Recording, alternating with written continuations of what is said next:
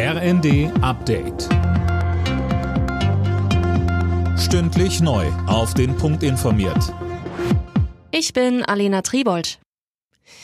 Bei einem Besuch in der Ukraine hat Bundespräsident Steinmeier dem Land weitere Unterstützung zugesichert. Steinmeier musste in einem Ort nahe Kiew gut eineinhalb Stunden in einem Schutzkeller verbringen, weil Alarm ausgelöst worden war.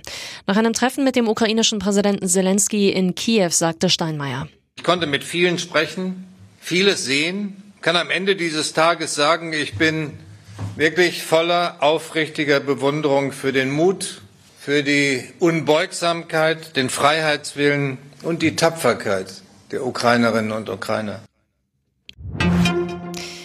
Inwieweit darf sich der chinesische Staatskonzern Costco in den Hamburger Hafen einkaufen? Darüber soll heute im Bundeskabinett beraten werden.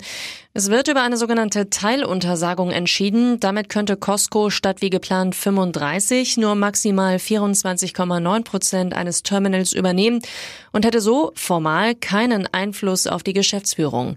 Die sechs Bundesministerien, die mit dem Deal zu tun haben, halten das aber trotzdem noch für eine schlechte Idee.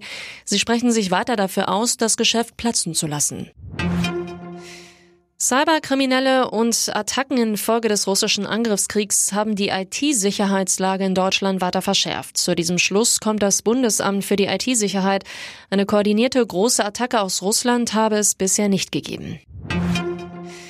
Adidas hat mit sofortiger Wirkung die Zusammenarbeit mit US-Rapper Kanye West beendet.